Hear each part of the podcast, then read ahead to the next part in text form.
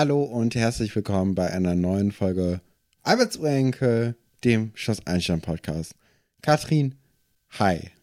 Hallo, na, und auch herzlich willkommen an all die neuen HörerInnen. Wir wissen jetzt, wo sie herkommen. Das ist, ich weiß nicht, wir haben ja beide keinen TikTok-Account, aber es wurde dann recht schnell deutlich, äh, woher die Leute gekommen sind. Uns hat eine Hörerin gesagt, dass sie auf TikTok die Leute auf den Podcast aufmerksam gemacht wurde. Und es, also es war dann wie so, so ein, so ein Schneeball-Dings und wir waren plötzlich in den Charts und es war mega aufregend und cool und äh, jetzt ist es wieder abgeflacht. Aber wir haben sehr viele neue Hörer bekommen und ich freue mich sehr darüber. Herzlich willkommen äh, an alle neuen und alten Schloss Einstein-Fans und äh, an alle Fans, die äh, diesen Livestream geguckt haben. Auch herzlich willkommen. Ich hoffe, ihr habt hier ein neues äh, Podcast zu Hause gefunden. Wir sprechen hier jede Woche über die ganz alten Folgen Schloss Einstein. Wir sind gerade in Staffel 2 und äh, dabei Folge 111 angekommen. 112 ist die Folge, in der das äh, geniale Hitradio-Lied Kleine Prinzen veröffentlicht wird. Darauf fiebern wir jetzt seit Wochen hin und ähm, ja, das heißt, wir haben heute quasi so eine Rampenfolge auf die beste Folge der zweiten Staffel, würde ich jetzt mal sagen. Ich glaube, das kann man gut sagen. Ja. ja. Und äh, deswegen sind wir ein bisschen gehypt. Wir können ja auch mal, vielleicht kleiner Disclaimer, Folge 112 haben wir schon aufgezeichnet. Das heißt, wir werden in der nächsten Folge sehr oft sagen, da haben wir ja schon drüber geredet. Und da werden wir in dieser Folge nicht drüber reden, weil wir das dann schon wieder vergessen haben. Ja, ich glaube, die Gefahr besteht auf jeden Fall. Um, ähm, also an eine Geschichte kann ich mich noch gut erinnern, dass ich da gesagt werde ähm, oder da gesagt habe, dass ich darüber ja schon geredet haben werde. Und ich glaube, das wär, darüber werde ich dann heute noch sprechen. Alles klar. Ja, wir können auf jeden Fall gespannt sein, ähm, wie, wie es denn zu dieser Hit-Single kommt. Ja, werden heute ein bisschen über Folge 111 sprechen. Und Stefan, du hast wie immer die, die Überschriften, Titelstories die Titelstories. Und das sind unsere Titelstories.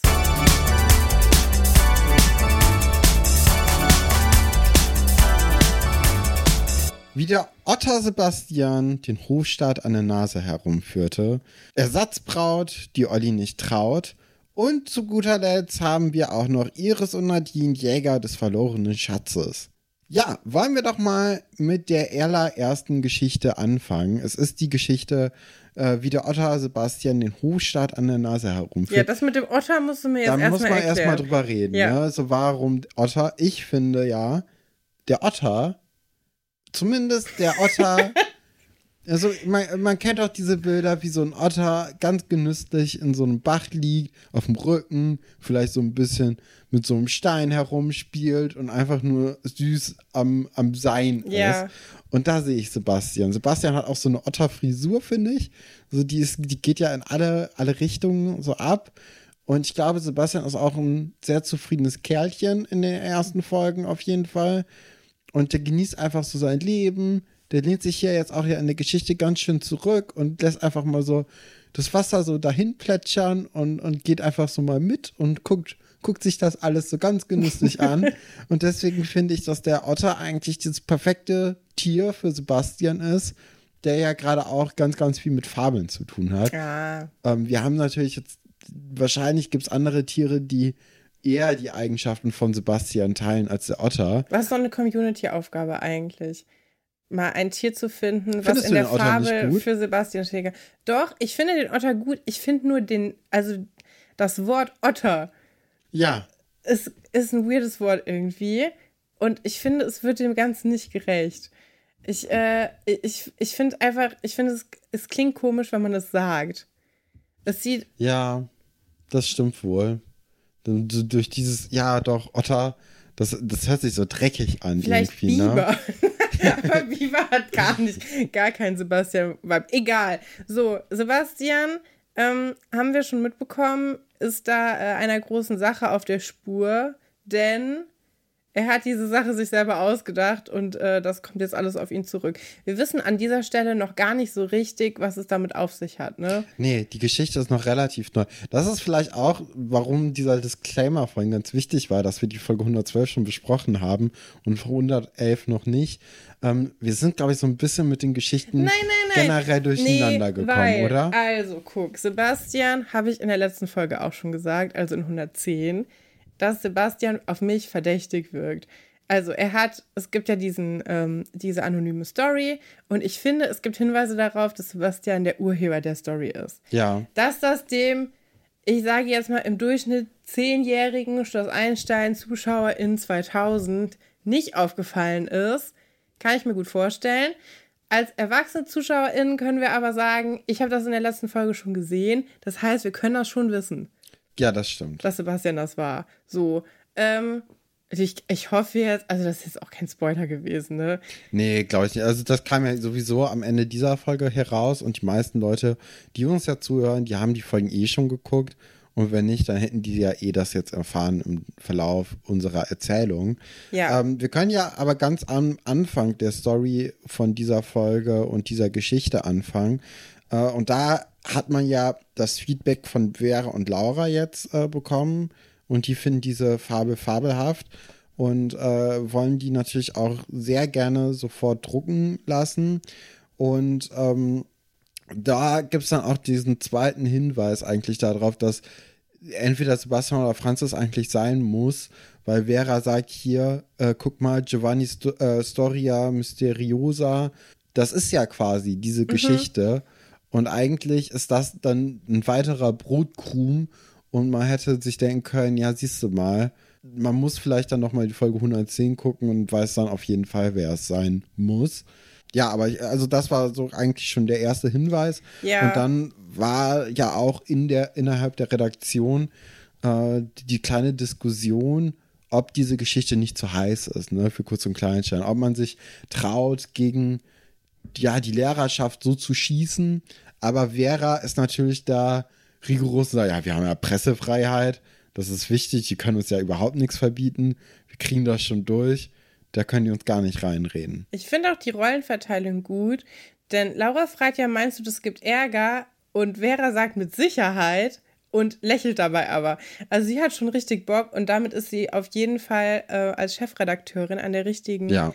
äh, Stelle wir können uns eigentlich sicher sein, dass damals genau die richtige Entscheidung getroffen wurde. Auf Der Laura ist Fall. zu ängstlich und Buddy hat ja äh, keine Zeit gehabt in den letzten äh, Tagen. Der hatte ja äh, die Hände voll zu tun mit, äh, ja, mit seiner Ferienbekanntschaft Sonja. Wir erinnern uns alles schmerzlich. Ich bin ein bisschen froh, dass das jetzt vorbei ist. Ja, für uns vor allem. Es Ne? ist so unangenehm gewesen. Ich weiß es nicht. Und ich äh, bin auch froh, dass Buddy jetzt vielleicht mal reflektieren kann. Äh, da kommen wir aber ja erst gleich zu. Erstmal geht es ja weiter mit der Geschichte um die Schülerzeitung. Ja, genau. Und- Und, da ist es ja so, dass Vera jetzt durch Internat streift, nachdem sie ja in den letzten Folgen durchs Internat gestriffen ist, um zu gucken, wer dann gerne für sie schreiben würde und für die Zeitung, schreibt sie jetzt eben durchs Internat, um zu fragen, wer das denn geschrieben hat und kommt dann auch bei Buddy schließlich an, der noch in der Schülerbar sitzt und dort ja seinen Auftritt bei Alberts Enkel oder von Alberts Enkel mit Pascal nochmal im Fernseher anguckt mit Finde ich so Kopfhörer. komisch. Das wäre wie wenn, wenn wir uns treffen würden. Einer von uns würde den Podcast hören. Ja. Und zwar nicht zum Schneiden, sondern einfach nur, um die Highlights zu hören. Ja, vor allem, wir sehen ja dann nachher in der anderen Geschichte, dass Buddy immer noch oder schon wieder diesen Film guckt und das Lied ist ja nur, sagen wir mal, wohlwollend vier Minuten lang. Ja, Ich glaube, Buddy guckt sich das Ganze mehrmals an, hintereinander. ja. Meinst du, meinst du, er channelt damit seinen Liebeskummer so ein bisschen? Vielleicht hat er jetzt einfach gemerkt, okay, hier Sonja, das wird eh, also die hat uns ja abblitzen lassen Ja. und äh, er braucht jetzt einfach wieder ein Hobby, wo er seine Energie rein investieren kann. Und ähm, Ja, da wäre ja die dann- Schülerzeitung im Grunde. Ja, aber wir wissen doch. Also Buddy ist ja mehr so der Fotograf, nicht so das, der Texter. Ja. Und ich glaube, diese ganze Musiksache, die liegt ihm tendenziell mehr, als einen Text für die Schülerzeitung zu schreiben. Vor allem liegt ihm, glaube ich, auch das Bestimmen viel mehr. Und in der Schülerzeitung hat er kein Sagen. Und hätte er nämlich als Chefredakteur auch das sagen, wäre das, glaube ich, auch ein bisschen anders. Da würde er sich ein bisschen mehr hinterklemmen. Ja, das kann natürlich gut sein. Ich finde aber die Taktik von Vera, einfach da hinzukommen, Buddy auf die Schulter zu klatschen und zu sagen, na Buddy, altes Haus, danke für deinen Beitrag. Das hast du ja nochmal ganz gut hingekriegt.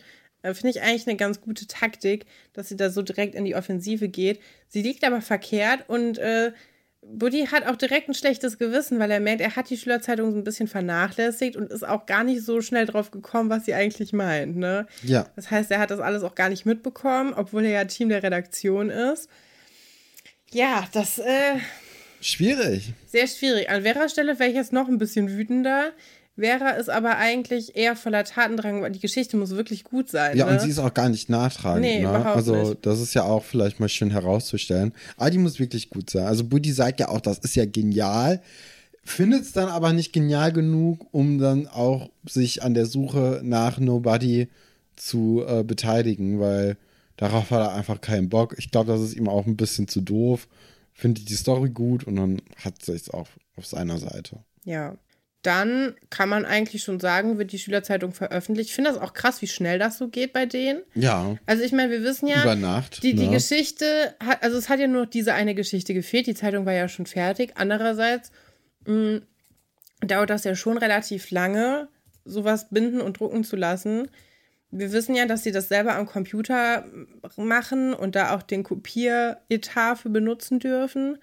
Und äh, ich stelle mir vor, dass es ein Haufen Arbeit ist, die alle zu heften. Und äh, ich weiß gar nicht, wie, wie hoch ist denn die Auflage von der Schülerzeitung? Wissen Und das kann nicht, man ne? echt nicht sagen. Also man weiß, dass in der nächsten Folge mal nachgedruckt werden musste. Das ist ja auf jeden Fall sicher. Aber keine Ahnung. Wahrscheinlich hat man mal mit, wahrscheinlich sind sogar 20 ziemlich viel, ne? Ja, weil auch, also im Grunde muss man davon eigentlich nur vier Stück machen, weil die wohnen ja auch alle zusammen. Du kannst dir ja auch einen leihen. Also wenn die Schülerzeitung so mittelgut ist, wieso brauchst du dann deine eigene? Macht Vielleicht jedes. Zimmer eine Ja, vielleicht. oder jede Freundesgruppe eine. Ja. Aber ja, das ist eine gute Frage. Vor allem die Klassen sind ja auch nicht so groß. Es gibt Nee. generell auch nicht so viele Stufen. Und was passiert mit dem Gewinn von der Schülerzeitung? Darf dann die Redaktion da sich einen schönen Abend Nee, mitmachen? ich glaube, das geht in die Produktionskosten. Ich glaube, Bin die, ich mir nicht sicher. die, die Produktionskosten sind ja gar nicht gedeckt. Also dieser Kopiergeldetat, der ist ja auch im Grunde nicht dafür gedacht, dass man die Schülerzeitung damit macht. Vielleicht kommt man dann die Lehrerzimmer ein bisschen entgegen. Und dem Förderverein, über den ich ja so gerne rede. Der hat es übrigens nicht ins Bingo geschafft. Wir haben ja, ähm, will ich auch nochmal drüber sprechen, in der letzten Folge darüber geredet, dass man ja gut ein Alberts Urenkel-Bingo machen könnte. Und unsere liebe Hörerin Kati hat gesagt, haha, ich habe da mal was vorbereitet. Im Januar Im oder so. Januar. so. Wow, damit hätte ich nicht gerechnet. Nee, und äh, hat so ein paar unserer Marotten mitgeschrieben. Und äh, nachher haben sich noch ein paar Leute gemeldet und gesagt, ja, die Kathi hatte noch ein paar Sachen vergessen. Unter anderem, dass ich mich darüber beschwere, dass es auf Schloss Einstein keinen Förderverein gibt. Oder dass ich darüber rede, dass es doch einen gibt.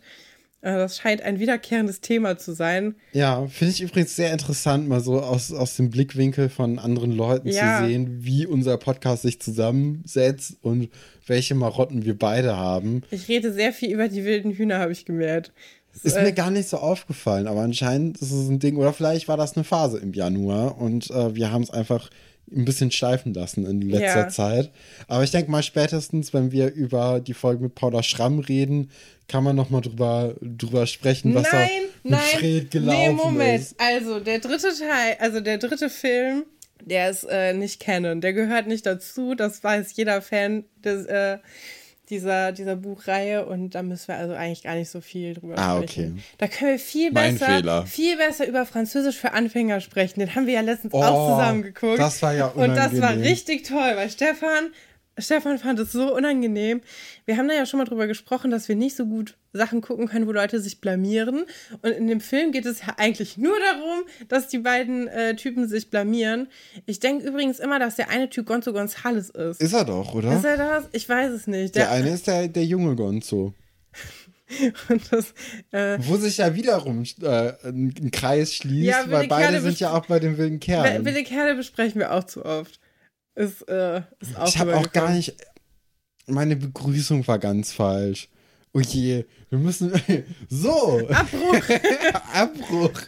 Nach 15 Minuten haben wir uns gedacht, wir fangen nochmal von vorn an. Auf gar keinen Fall. So, wir müssen zurück zur Folge äh, zurückkehren. Es tut mir so leid, dass das dieses Mal so chaotisch ist. Aber ja, es, äh, es hängt damit zusammen, dass wir uns halt extra viel Mühe für 112 gegeben haben. Das ist Folge 111 ein bisschen runtergefallen. Zählt eigentlich jetzt diese Geschichte, dass wir letztens Französisch für Anfänger geguckt haben, auch als Schwenk aus der Kindheit von uns für das Bingo? Nö, ne? Nee, aber Nö. also als Kind habe ich das auch geguckt. Ja, aber das gilt nicht. Nee, das gilt nicht. Das, äh, man hätte auch, man hätte auch ein Blankofeld machen können, wo jeder was eigenes reinschreibt eigentlich. Wie, wie, wie funktioniert das mit dem Bingo eigentlich? Weil eigentlich müsste man sich das doch dann ausschneiden und sich selbst neu anordnen, wie man möchte, oder? Ja, also eigentlich müssten, müsste man mehrere Versionen anbieten können. Ja. Weil sonst haben ja immer alle Leute gleichzeitig Bingo. Ja, eben. Das, Ja. das hat mich so ein bisschen verwirrt. Aber also dann druckt man sich wirklich aus und schneidet sich Aber dann es so in druckt die sich Richtung. ja auch keiner ein Instagram-Slide aus. Ja, also aber das, ist sowieso schon komplett falsch gedacht. Das ist, ähm, ich muss mir da noch was überlegen. Machen wir, wenn wir mit den T-Shirts fertig sind, die wir fleißig produzieren, sind fast fertig übrigens, äh, können sich alle Leute drauf freuen. Äh, da fehlen noch ein paar Kleinigkeiten und dann, zack, geht das ab in die Post. So, ich habe das Gefühl, wir, wir haben auch gar keinen Bock auf die Folge, weil wir uns nicht mehr daran erinnern können. Ist es, Es ist auf so? jeden Fall eine Schwierigkeit, sich dran zu erinnern. Also die Folge haben wir, glaube ich, beide vor zweieinhalb, drei Wochen vorbereitet. Ja, wahnsinnig professioneller Podcast. Ja, aber egal, das, das äh, kriegen wir, Wir hier machen das durch, super hin. durch genug Spirit weg. Also der Enthusiasmus ist ja da.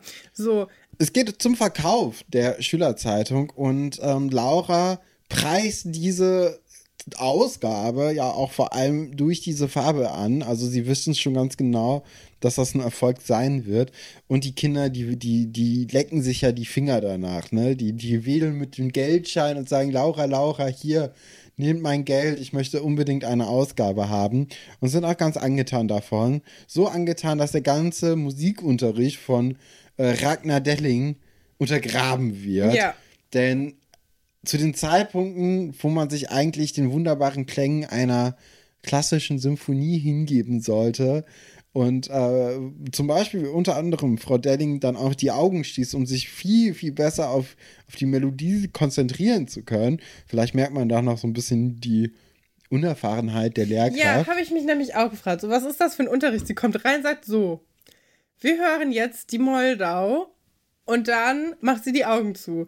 Das ist ja kein Arbeitsauftrag. Nee, da fehlt der, ne? Also es wird ja nicht mal gesagt, guck mal, was fällt euch auf, äh, wie wirkt es auf euch, sondern einfach nur, ja, Musik ab. Los geht's. Ich weiß nicht, habt ihr das auch in der Grundschule gemacht? Wir haben oft die Musik dann gemalt. Also das, wir Oh. mussten dann quasi mit dem Stift dann Ihr hattet aber auch eine Kunstlehrerin als Klassenlehrerin, oder? Ja, die war auch, also auch als Musik. Wir hatten eine Lehrerin, die hat alles gemacht. Ja, Ähm, ja, ja, ja. Genau, und die war aber sehr kunstbegeistert. Und dann mussten wir immer Musik hören und dann quasi die Tonhöhen dann auch zeichnen, dass das dann hochgeht und dann wieder runter. Wir haben das nämlich auch mit der, also wir haben auch die Moldau gehört und wir haben auch die vier Jahreszeiten gehört von Vivaldi.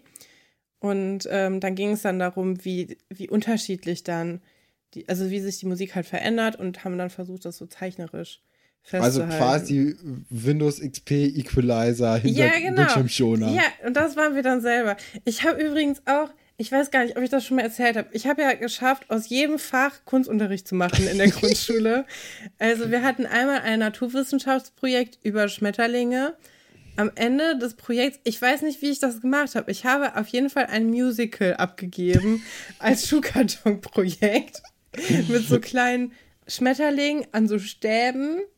Ähm, da haben auch mehrere Leute dann gesungen mit mir. es war gar nicht die Aufgabe, wir sollten nur so ein Schnellhefter machen.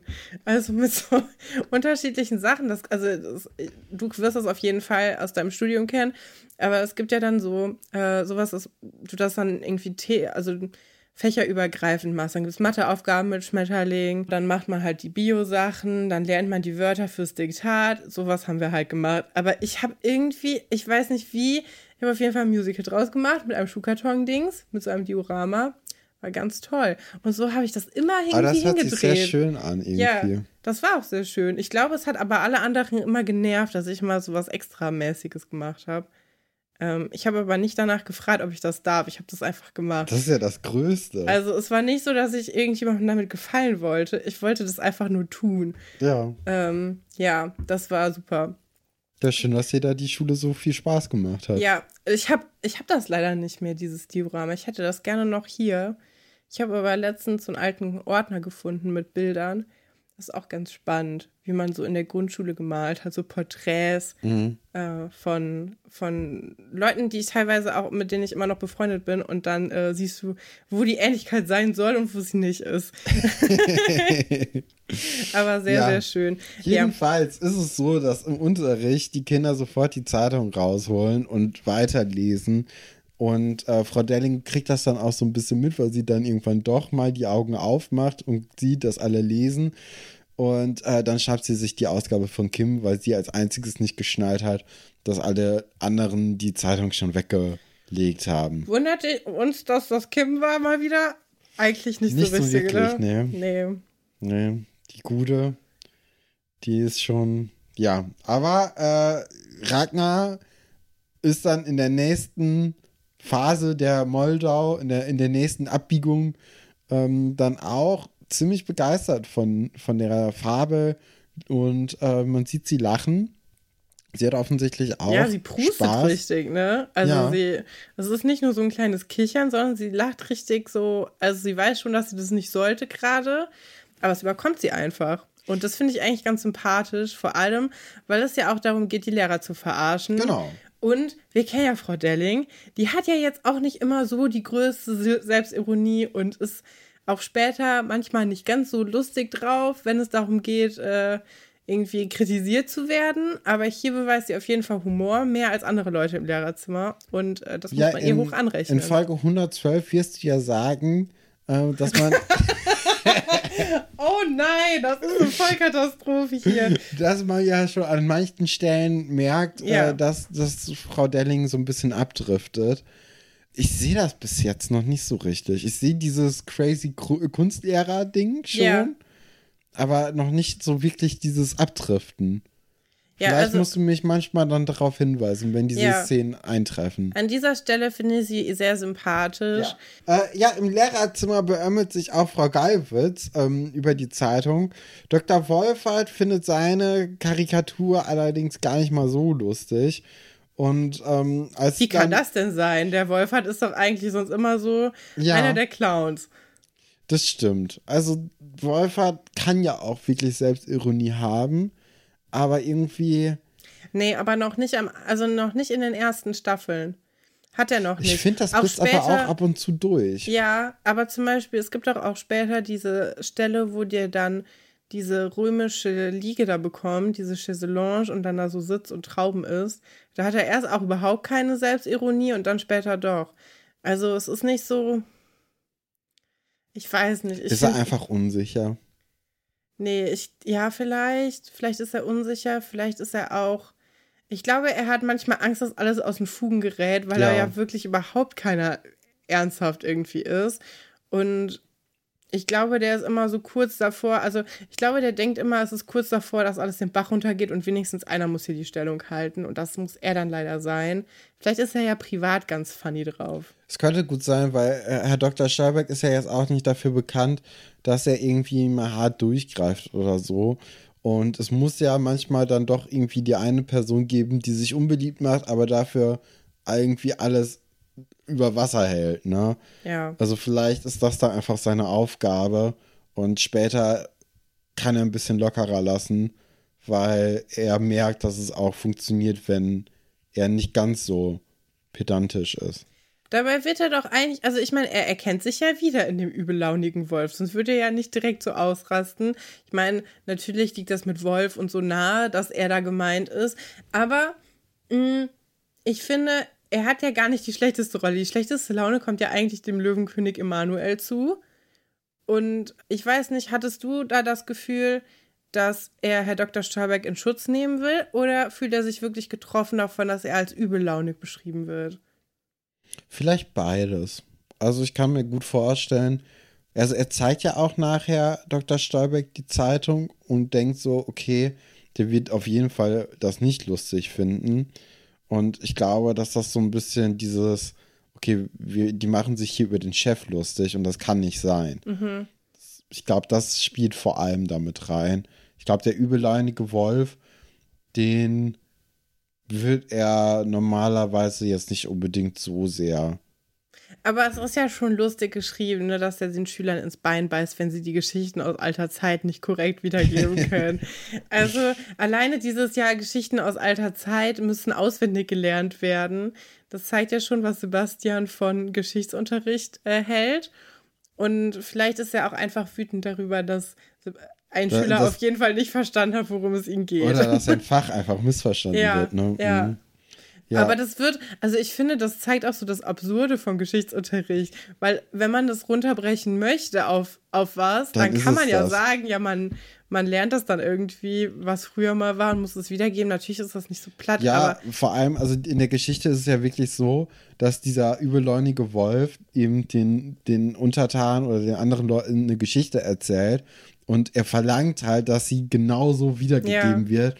Und wenn das dann eben nicht genau sein Wortlaut ist. Und äh, das ist halt so das Ding. Geschichte kann man so wirklich gut runterbrechen eigentlich, wenn man das so ein bisschen vereinfachen möchte. Nee, er das wieder ärgern. Da kommen jetzt wieder Wut-E-Mails. Hallo, ich bin Geschichtslehrer seit 20 Jahren und so könnt ihr das nicht machen. Da ist viel, steckt viel mehr dahinter und man kann so viel über die Zukunft raus, wissen wir alles. Ja, äh, Frau Gallwitz hat sich beömmelt, beömmelt sich dann nicht mehr, als auch sie in dieser Geschichte eine Rolle findet. Das ist ja schlechter Stil. Ja. Gleiches Recht für alle. Sie hätte damit rechnen können, nicht nur über die anderen Leute sich lustig nee. zu machen, sondern auch über sich selbst. Und vor allem, also ich finde jetzt, Frau Geifitz ist wirklich egal eigentlich in der Geschichte. Das ja. ist nicht mal so ein, so sie zählt ja nur bis 100. So, fertig. Und das ist ihre Rolle. Ja, vielleicht gefällt ihr das Tier Kuh nicht. Ja, könnte sein.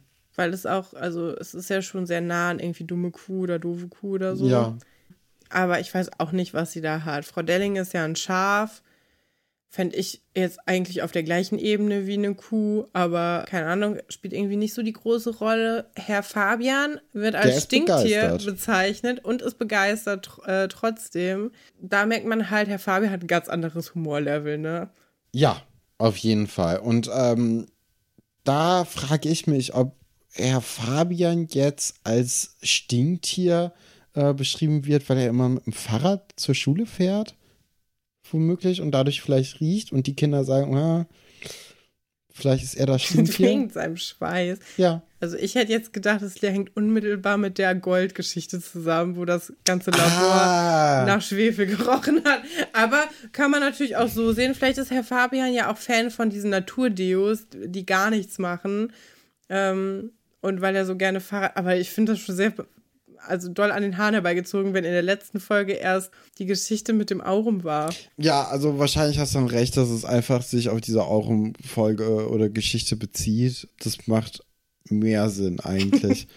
äh, ich habe das auch, das ist eine der, der oder die Geschichte, die mir wieder eingefallen ist, wo ich dann in der nächsten Folge drüber erzählen werde, dass ich in dieser Folge was darüber erzählt habe.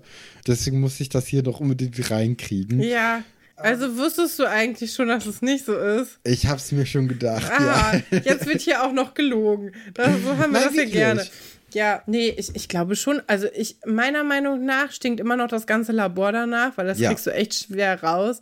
Und dann haben die das einfach weiter benutzt. Glaube ich auch. Vor äh, allem, weil die Redaktion ja auch da drin ja. spielt. Ne? Also Sebastian hat ja am Computer diese Geschichte geschrieben.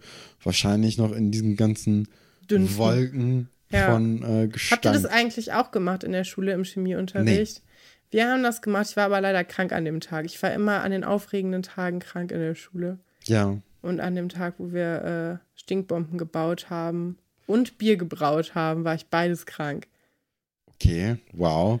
Äh, kannst du dich noch an die Tage erinnern, wo im Treppenhaus die Stinkbomben gezündet wurden? Absolut, ja. Boah, das war immer so eklig. Ja. Das hat so gestunken. Ja, war nicht schön. Nee, das war, war auch gar nicht mal so schlau insgesamt. Also, ich verstehe. Es gibt ja auch eine wilde Hühner.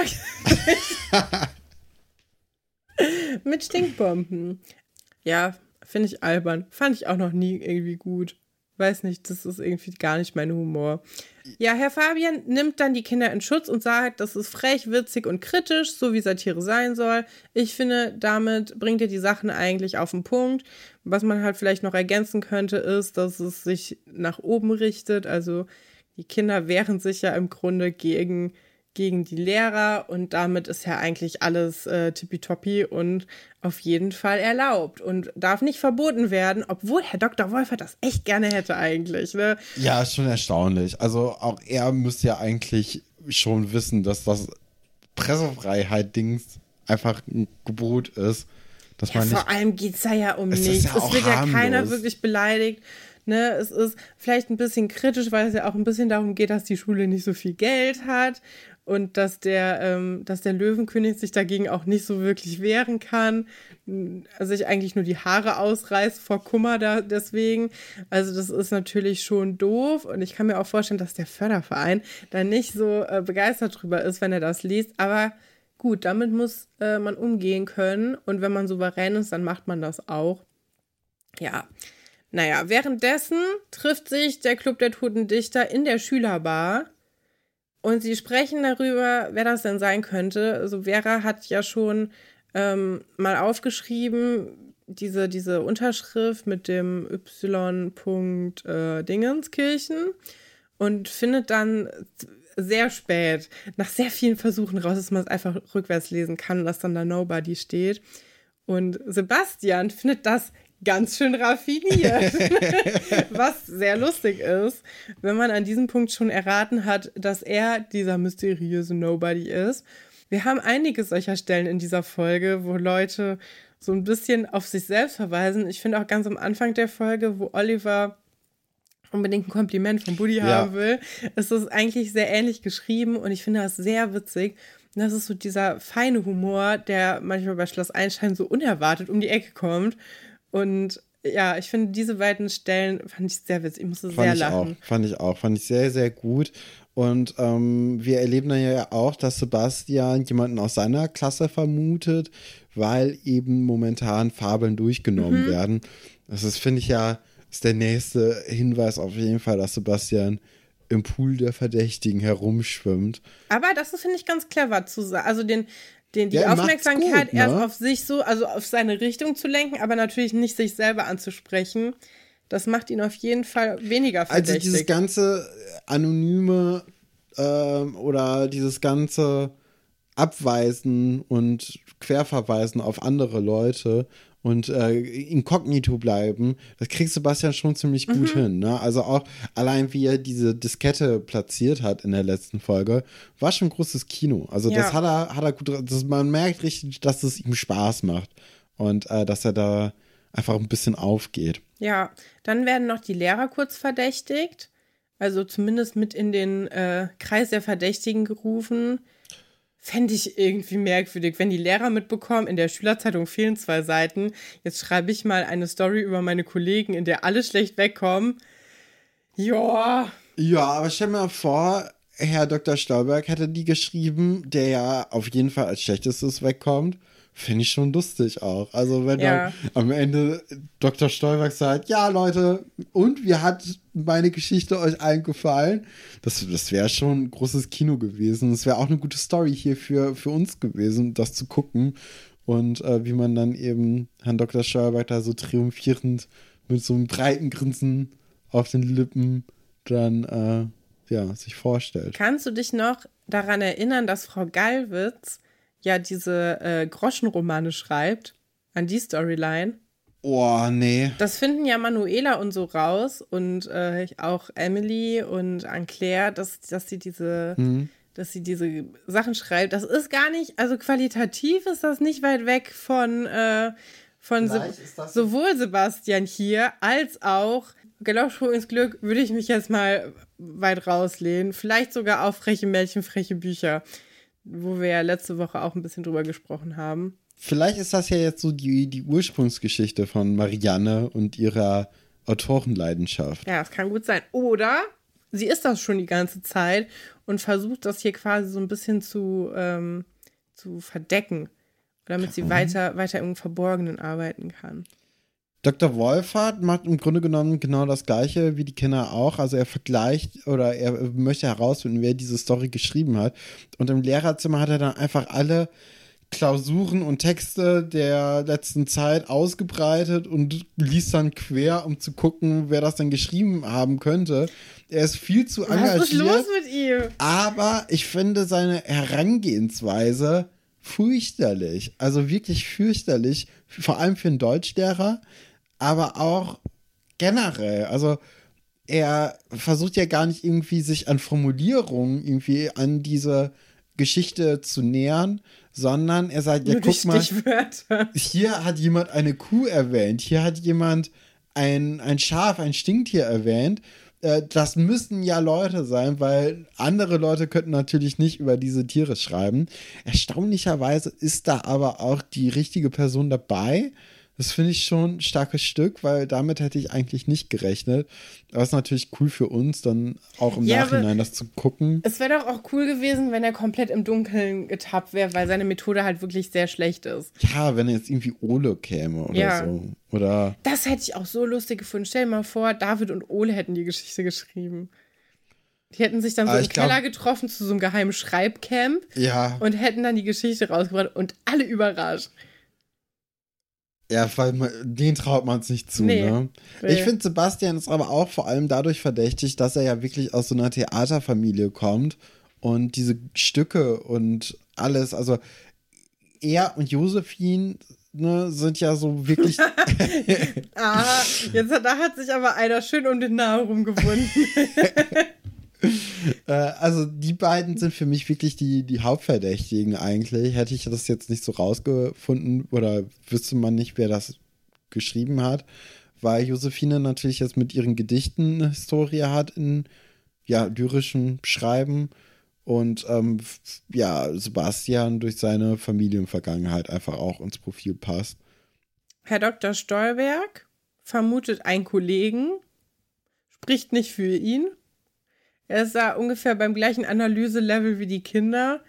Und äh, alles, was ich daran kritisiert habe, trifft auch, trifft noch viel mehr auf ihn zu, weil was denkt er denn dann von seinen, also das sind ja auch, also die, die stehen sich ja auch eigentlich alle sehr nahe. Und was hält er denn dann von seinen Kollegen? Das ist ja noch wilder eigentlich, als wenn die Kinder das denken. Ich finde, es spricht aber sehr, sehr viel für die Theorie, dass er es selbst war. Weil das wäre wirklich cool, wenn so, er das jetzt hier machen würde, weil er wär, er benimmt sich ja im Grunde genauso wie Sebastian, ne? Also er zieht ja schon die Aufmerksamkeit ja. auf seine Peer Group und äh, dann aber trotzdem weiter von sich weg. Eigentlich wäre es cool, wenn es Pascal geschrieben hätte. Uh, Nur um so Unruhe zu stiften im Internat, wenn er weg ist. Weil wir kennen ja Pascal als großen Unruhestifter und dass er quasi von weit weg dann sowas ähm, da infiltriert wird eigentlich genau zu seinem Charakter passen. Aber ich glaube, Pascal. Und so ein bisschen Unruhe. Oder meinst du, er hat abgeschlossen mit dem Internat und seinem Vater und Ich glaube schon. Also das. Seeles war zu klein für ihn. Er gehört auf die großen Bühnen und äh, ist auch. Also ich glaube, niemand denkt mehr an Pascal. Ich glaube, wir sind die Einzigen, die das ab und zu noch tun und dann war es das auch. Nein, Moment. Also Buddy hat eben Ach, erst. Stimmt, ja, stimmt. Aber auch, ah, doch, ja, da wird ein bisschen über Pascal ja, gesprochen. Auf, definitiv. Also er ist noch nicht ganz vergessen. Ich denke aber, wenn wir Staffel 2 abgeschlossen haben, dann wird nie wieder jemand über Pascal reden oder nachdenken. Sehr, sehr traurig. Mir werden seine Wollpullover sehr fehlen. Ja. Ähm, Sebastian, Josephine und Laura gehen dann ins Labor. Sie verdächtigen Alexandra die Geschichte geschrieben zu haben. Ich glaube auch nur, weil sie einfach im Labor abhängt viel und auch den Computer gut bedienen kann. Ja. Das sind so die einzigen Anhaltspunkte. Na, und weil sie witzig ist. Also sie hat ja schon so einen trockenen Humor. Und weil sie, ich glaube auch, also ich, ich traue ihr schon zu, dass sie sowas schreiben könnte. Sie hat natürlich aber gar keine Zeit, denn sie ist ja sehr beschäftigt mit ihrem äh, Boyfriend und äh, auch mit ihren ja. Experimenten aber vor allem mit ihrem Boyfriend, weil als sie dann so ein bisschen nachhaken, was denn da so gestern passiert ja, ist, ist vor allem Stelle, nach ne? Giovanni. Ja. Ähm, was habt ihr denn da nachgemacht? Das geht dich gar nichts an. Fand ich auch schon ganz gut. Ja, das ist, glaube ich, auch das, äh, das Weiteste, was man in dieser Staffel irgendwie in Beziehungen erwarten kann. Ich finde das aber gut, weil wenn, wenn Alexandra das sagt, dann ist es nicht so schmierig, wie wenn das irgendwie Wolf oder so gesagt nee. hätte. Also wenn Wolf gesagt hätte, ein Gentleman schweigt und genießt. Ja, aber das ist ja auch schon wieder ein ganz anderer Satz. Ne? Also aber das ist ja viel, viel ekliger. Aber es hat ja denselben Vibe so ein bisschen. Ein bisschen. Aber bei Alexandra ist es irgendwie cool. Das stimmt schon, das stimmt. Ab, ja, ja, Buddy kommt noch kurz rein, sagt hier, boah, diese Story, die ist ja wirklich gut. Und ja, Buddy will sich nur an den Fame ranhängen, habe ich das Gefühl. Der ist so, oh, die Schülerzeitung ist jetzt wieder in aller Munde. Na, da bin ich doch mal hier wieder auf der Türmatte. Ja, schönen Dank auch Buddy Dondra. Dich haben wir gerade noch ja. gebraucht. Aber ja. dadurch, dass er eben hier reinstirbt und dann auch Alexandra die Geschichte zeigt, merkt man schon, okay, Alexandra war es wirklich nicht. Sie lacht herzlichst und sagt, ey, das ist wirklich gut geschrieben, aber sie war es eben nicht. Und dann sieht man eben die letzte, ähm, die letzte Szene aus der, aus der gesamten Folge, wie eben die, eine Person in Schlappen durchs Labor streift. Es ist anscheinend Nacht und die Person hat auch einen Schafanzug an. Und wir merken dann, wie ein sehr aufgeweckter Sebastian am Computer ja. sich einloggt und wahrscheinlich ist er Nobody. Ich war noch nie so wach wie Sebastian in dieser letzten Szene. er glüht richtig, die Augen, die strahlen. Er sieht auch, also er sieht ein bisschen, äh, er sieht so aus, als ob er sich vielleicht noch mal eine Dose Monster Energy gegönnt hätte, bevor er sich da dran gesetzt hat. Wenn nicht was, sogar noch was härteres, so ein Kakao oder so. Oh ja. Ja, also äh, seine Augen sind echt weit aufgerissen. Er macht da viel mit seiner Mimik und das ist irgendwie, das zieht sich auch so komplett durch die. Ich weiß nicht, was mit den Kindern los ist in diesen, in diesen drei, vier Folgen da, die wir jetzt gerade besprechen, die alle so ein bisschen zusammenhängen. Aber die Mimik und Gestik ist viel besser als sonst. Alle spielen irgendwie viel überzeugender und man hat so natürlichere Gesichtsausdrücke. Ich weiß nicht, wie ich das beschreiben soll, aber es wirkt alles so. Besser. Ja, vielleicht. ist auffallend besser. Vielleicht ähm, waren da die, die Ferien irgendwie zwischen, irgendwie so Herbstferien oder so. Und die erste Aufgeregtheit des Drehens ja, hat sich gelegt, oder irgendwie Weihnachtsferien waren jetzt zu Ende. Und äh, die Kinder sind jetzt einfach ein bisschen entspannter ja. in ihren Rollen und haben einfach einen neu, neuen Anfang so für sich zum Drehen gehabt, weil ja, alle drei Stories beginnen ja, ja quasi gleichzeitig. Mhm. Und ähm, könnte ich, mir, könnte ich mir gut vorstellen. Iris und Nadine, Jäger des verlorenen Schatzes, ist unsere nächste Story. Sie beginnt damit, dass Herr Pasulke mit Fundsachen zu äh, Guppi geht und sagt: Hier, ich habe schon wieder Zeugs gefunden und anscheinend bewahrt Herr Dr. Stolberg alle Fundsachen des gesamten Internats in einer ganz, ganz, ganz, ganz winzigen kleinen Schublade in seinem Direktorat auf, was ja auch wirklich ein blöder Ort ist. Das ist der dümmste Ort dafür, weil wer kommt denn dahin?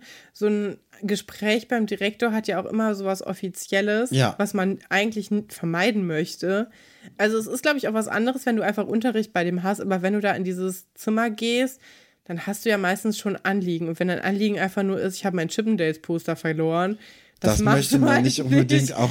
Also nee. man, man, möchte das ja auch nicht mit einem 50 Jahre alten Typen dann irgendwie besprechen. Ja, wieso bewahrt man das nicht einfach in so einem Schuppen auf, im Keller oder, ja, bei oder Nadja, Nadja, oder so? Also ja. ich finde, das ist auf jeden Fall eine Story, die eigentlich Nadja. Nadja hätte, hätte die Story müssen. verhindern können, eigentlich. Ja. Ja, aber Nadja, wir sehen ja auch Nadja nie. Sie ist die unsichtbarste Erzieherin auf jeden Fall auf dem Schloss. Sie hält sich ja immer sehr vornehm zurück und lässt die Kinder gerne mal lieber machen, nennt das dann Erziehung. Ist halt auch ein Konzept. Mm, ja, aber irgendwie, ich weiß gar nicht, wie das bei uns an der Schule war mit den Fundsachen. Ich glaube, dass. Sekretariat, meine Ja, man konnte im Sekretariat abholen, ne? Ja, weiß auch nicht, ob ich dafür eine Socke hingelaufen wäre. Vermutlich nee, nicht. Vor allem. Man kennt ja auch so Leute, die da mal ihre Schuhe in der Schule vergessen haben und so. Ne? Ja, also, das, ist schon, das ist schon ganz, ganz interessant. Ja. Das, da hast du recht. ja, Herr Dr. Stolberg hat dann irgendwie keinen Bock mehr darauf, dass er in seinem Ach. Direktorat alle Sachen lagert und sagt dann, ja, Herr Pasuke, Sie kümmern sich drum. Und bevor Herr Pasuke sagen kann, ja, aber da habe ich gar keine Lust drauf, versichert Dr. Stolberg, dass das gesamte Vertrauen in ihm lastet und dass er es schon hin kriegen wird. Auch interessanter Führungsstil, den er hier hat. Also er kann anscheinend delegieren und ist sich dazu nicht zu schade. Aber ob das jetzt die, die beste und feinste Art ist, weiß man jetzt auch nicht unbedingt. Ich habe nicht verstanden, wieso Herr Dr. Stolberg das alles ins Fundbüro abgeben will. Denn sie wissen ja, die Leute, denen das gehört, sind alle da. Ja. Es ist total doof, dass irgendwo in die Stadt, also vor allem, ich glaube nicht, dass Seeles ein eigenes Fundbüro hat. Das heißt, du müsstest nach Potsdam fahren, um dein, äh, dein ich bleib gerne bei der Socke und dem Chippendales-Poster, weil das einfach absurde Gegenstände sind, die man beim Fundbüro abholt ähm, um die abzuholen. Ich weiß nicht, hast du schon mal beim Fundbüro angerufen? Nein. Ich war da schon, schon ein paar Mal. Ach, wirklich? Ja, ich habe mal meinen Schlüssel verloren. Der, den habe ich aber auch wieder im Haus wiedergefunden. Und ich habe auch mal, ich war mal dabei, wo jemand ähm, sein Handy da wieder bekommen hat. Tatsächlich. Das ist ganz interessant, wenn man auf der Homepage vom Fundbüro ist, dann steht da zum Beispiel Handy rot und dann muss man irgendwas sagen, damit die identifizieren können, dass das von einem selber ist. Und äh, bei Schlüsseln und so wird das, es wird halt immer schwieriger, je abstrakter die Sache ist. Und deswegen stehen da ganz, ganz wenige Details nur zu den Sachen. Also es sind sehr viele schwarze Handys oder so oder irgendwie Schlüsselbund mit Anhänger oder so. Und dann muss man sagen, wie, wie genau das dann aussieht, damit man das wiederbekommt. Ist ganz interessant. Und äh, ja, ich war schon ein paar Mal mit Leuten im Fundbüro. Das ist ganz interessant. Ja, wow. Also in meiner Welt hat das Fundbüro bisher keine Rolle gespielt.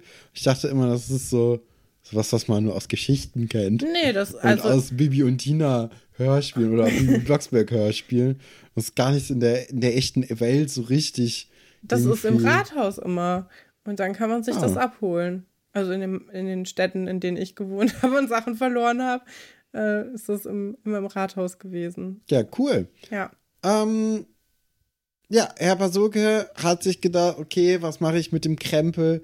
Äh, ich kann jetzt schlecht zu Bares für Rares gehen, da kriege ich eh nicht so viel bei, ähm, bei den Händlern und ob er überhaupt die Händlerkarte kriegen könnte, na, wer weiß das schon.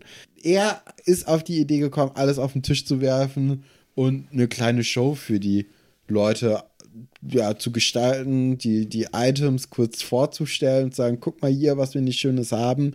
Mit der so Jahrmarktmusik, ne? Ja, der Andrang ist auch groß, ne? Mhm. Also da hat sich ja eine Traube gebildet an SchülerInnen, die auch sehr interessiert sind und auch so vereinzelt Sachen schon wiedererkennen. Wir sehen jetzt hier auch vielleicht zum allerersten Mal Anja Abstein im Vollbild. Also die ähm, hat da schon eine darstellende Rolle oder als eine Nebendarstellerrolle.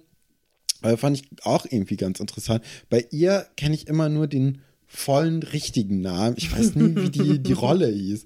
Das habe ich irgendwie, die hat für mich in der Serie gar keine Rolle gespielt irgendwie. Luisa. Luisa, so ist Luisa es. hat er sogar einen Vorspann bekommen. Ja, das stimmt. Und ich habe mich immer gefragt, warum, weil sie in meiner Welt wirklich gar nicht stattfand. Ja, Aber der Name von ihr ist halt so also, da kann man so gut rübergleiten, ja. deswegen kann man sich den ganz gut merken. Dann müssen wir auch noch einen Ersatz finden für die Folge, in der ähm, die die Oma verarschen. Das ist nämlich so eine Sache, wir haben ja eben schon drüber gesprochen, ich rede nicht so gerne und du auch nicht über Geschichten, wo Leute sich blamieren. Und äh, ich rede noch viel weniger über Sachen, wo Leute unfairerweise enttäuscht werden und es gibt ja dann diesen Scherzanruf, wo sie der Oma sagen, dass sie, äh, oder dieser alten Frau, dass sie so viel Geld gewonnen hat, als, äh, ja, um sie reinzulegen. Und das ertrage ich nicht. Das können wir nicht besprechen. Das ist eine Geschichte, die skippe ich seit 20 Jahren. Auf, also auf keinen Fall kann ich die besprechen. Da, äh, da müssen wir dann mal gucken, wer, wer die dann mit dir bespricht. Ich, ich guck mal. Oder ob wir einen Komplettersatz finden für uns beide zwei andere Leute, die reden, weil ich finde es so un, also es ist wirklich unangenehm. Das ist die Geschichte mit Luisa, die ich im Kopf habe. Okay. Und äh, nee, ja. da klingelt bei mir überhaupt nichts. Also da kann ich mich, ich, ich Doch, die ist doch in der Max und Hendrik Gang. Nee, Max und Hendrik sind eine eigene Gang, die hatten kein drittes Mitglied. Die Blätter, Blätter und Brüste Gang. Ja, die komische Dekoration Gang. Ja. Also, Luisa ist für mich wirklich ein Charakter, der nicht stattfindet im Schloss. Ähm, ich werde auch nächste Woche nicht mehr wissen, wie Luisa in der Serie heißt. Also das, das kannst du knicken. Ähm, ja, Herr Dr. Wolfert sprengt dann so ein bisschen diese Vorstellung von Herrn Pasulke, weil man hat ja das Gefühl, okay, das funktioniert hier irgendwie gerade. Es ist ein Drive drin und Herr Dr. Wolfert möchte Herrn Pasulke helfen und äh, er schafft aber genau das Gegenteil, weil er so eine Moralpredigt anfängt und sagt, es kann doch nicht sein, dass ihr nicht auf euer Zeugs aufpasst, was ja auch irgendwie richtig ist.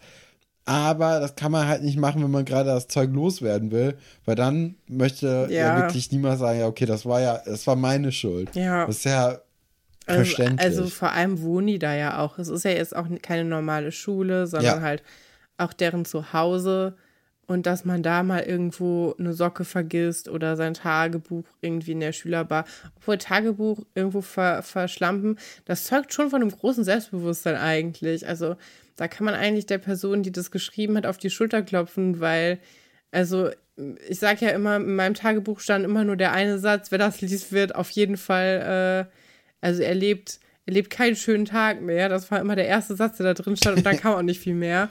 Ich hatte so Angst, dass jemand meine geheimsten Gedanken liest. Ich hatte es auf keinen Fall irgendwo verloren.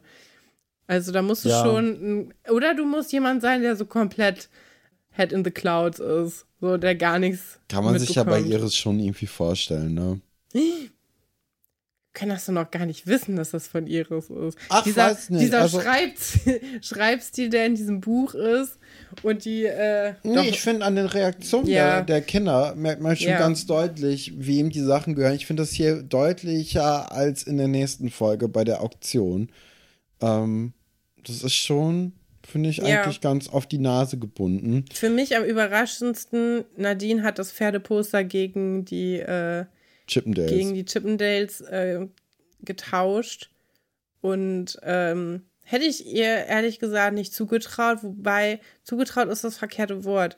Ich suche noch nach einem Wort von, ich finde, es passt nicht zu ihr.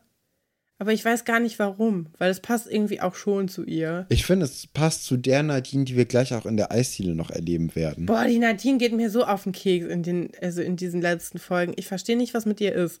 Ich finde sie wirklich unangenehm. In der, in der letzten Folge auch schon und jetzt in der 112 noch mehr. Ich weiß nicht. Ähm, da ist irgendwie ja. was anderes. Äh, sie ist irgendwie einmal. so ein bisschen auf Sinnsuche, habe ich das Gefühl.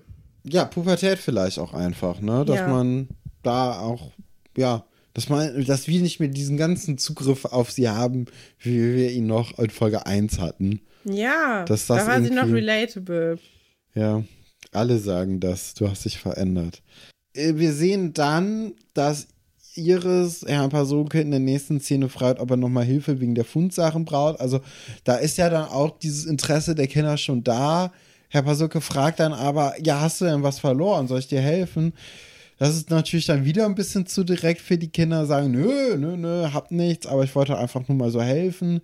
Und dann meint er, ja, guck, die kommen ja alle auf den, ähm, auf den Sperrmüll, die werden jetzt noch bis morgen gelagert aber morgen sind die dann weg.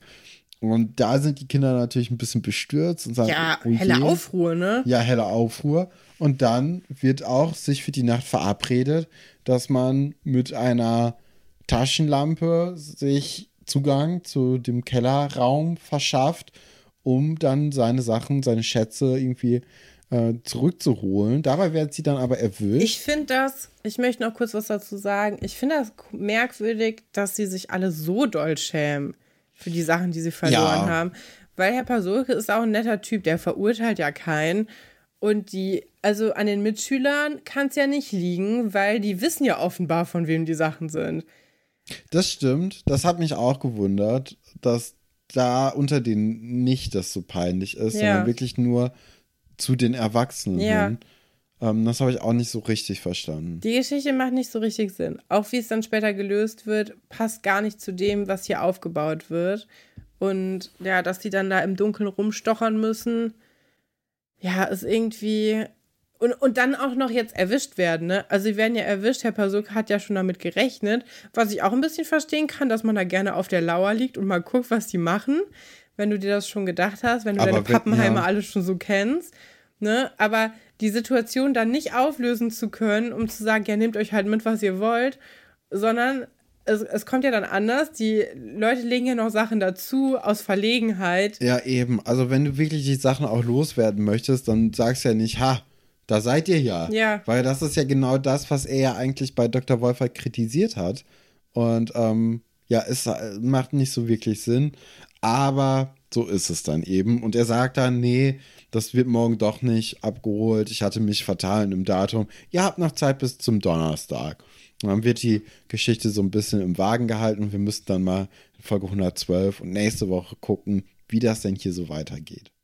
Ganz genau. So, jetzt kommen wir eigentlich zu dem, was uns interessiert. Ja, nach einer Stunde fast Aufnahmezeit. ähm, Ersatzbraut, die Olli nicht traut. Buddy und Olli gehen durch Seelitz und merken, dass das alles nicht so richtig cool war in den letzten Tagen, Ja. wie sie sich so verhalten haben. Weil sie vorgeführt wurden, auch im Grunde, ne? Also jetzt, wo Sonja weg ist, ist es so, als ob ihre Blase irgendwie zerplatzt und Ja. sie zum ersten Mal wieder richtig sehen können. Und ja, ihnen auch so ein bisschen vor Augen geführt wird, wie dämlich sie sich eigentlich verhalten haben die ganze Zeit. Und ja, das haben wir eben schon drüber geredet. Es ist sehr lustig, weil Oliver will irgendwie so ein bisschen Komplimente fischen bei Buddy. Buddy kriegt das aber nicht mit, weil er so doll geknickt ist.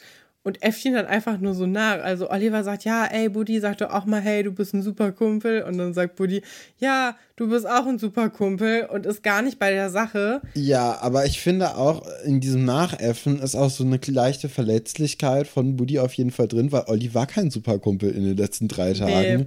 Und er hat sich dieses geheuchelte Kompliment genauso verdient, wie er es bekommen hat.